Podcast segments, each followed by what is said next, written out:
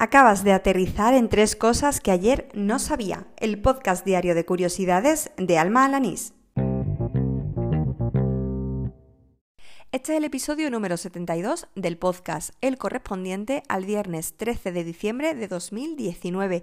Termina mi segunda semana con un puente de por medio en mi nuevo trabajo y no puedo sentirme más feliz, bueno, aunque sigo bastante resfriada.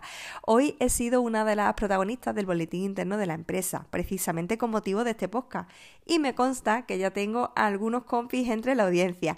Sirva esto como bienvenida a quienes se incorporan a esta locura y ahora sí, al lío.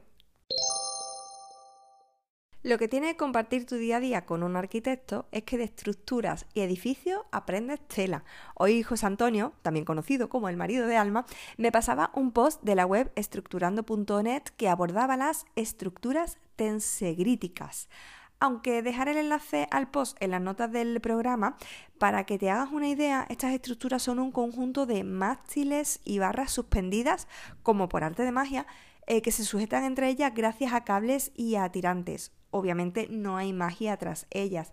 Consiguen mantener la estabilidad gracias a la integridad tensional, es decir, a la tracción que se crea entre los diferentes elementos. Esta idea comenzó a desarrollarse en los años 60 del pasado siglo y aunque hay varias personas que se atribuyen el hallazgo, se considera padre de la criatura a Richard Buckminster Fuller. Tengo que confesar una cosa y que está muy relacionada con mis orígenes como periodista condal del condado de Huelva y es que mm, en Instagram sigo a varios políticos onuenses puede ser un poco de formación profesional, pero bueno. Lo cierto es que gracias a eso hoy he descubierto que en Ayamonte inauguraron recientemente una placa que recuerda el paso del pintor Joaquín Sorolla por la localidad.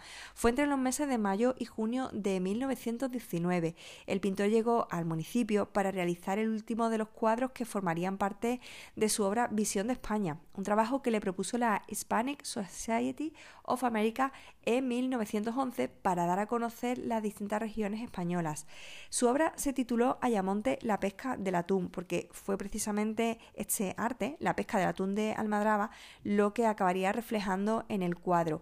En concreto, pues la que se realizaba eh, por el entonces conocido como Muelle de Poniente sobre el río Guadiana. Apunta esta palabra, newsjacking. Se trata de una estrategia publicitaria basada en aprovechar noticias de actualidad. Es algo que vemos a diario, sobre todo en las redes sociales, donde cualquier noticia se convierte rápidamente en meme y muchas empresas aprovechan ese momento para entrar en la conversación social y tirar de humor y de creatividad. Lo he descubierto gracias a un hilo de la divulgadora Débora García Bello que recopilaba las newsjackings eh, que las marcas han realizado estas últimas semanas a raíz de conocerse pues seguro que la has visto, esa polémica obra de arte titulada Comedian del artista Catalan y que consistía en un plátano pegado a una pared con cinta americana. Lo mejor de todo es que al ver el hilo y no ver a la empresa por excelencia de los memes en Twitter de Satranque Jaén, pues claro, no podía evitar citarla y su respuesta no podía ser otra que un meme de su famoso eh, tractor o camión de desatranques, pues como si fuera la obra de arte. Dejo en las notas del programa tanto el hilo de Débora García como el newsjacking de Desatranque Jaén hecho para la ocasión.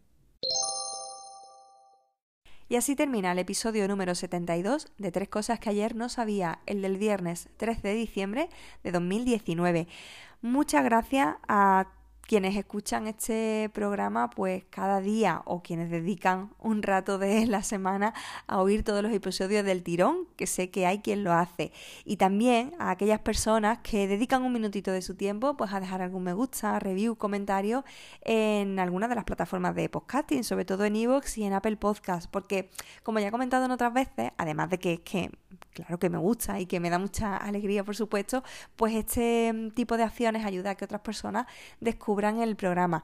Por otro lado, si lo que quieres es contactar eh, conmigo de una manera más directa, pues eh, puedes hacerlo a través de Twitter. Mi usuario es arroba almajefi y ahí me tienes a golpe de tweet pues para hacerme llegar eh, cualquier feedback, hombre, espero que positivo, sobre este programa y si no, pues también para hacerme llegar algún dato curioso o algo que pueda incluir en los episodios diarios. Nada más, te espero el lunes, que pases un buen fin de y ala, con Dios.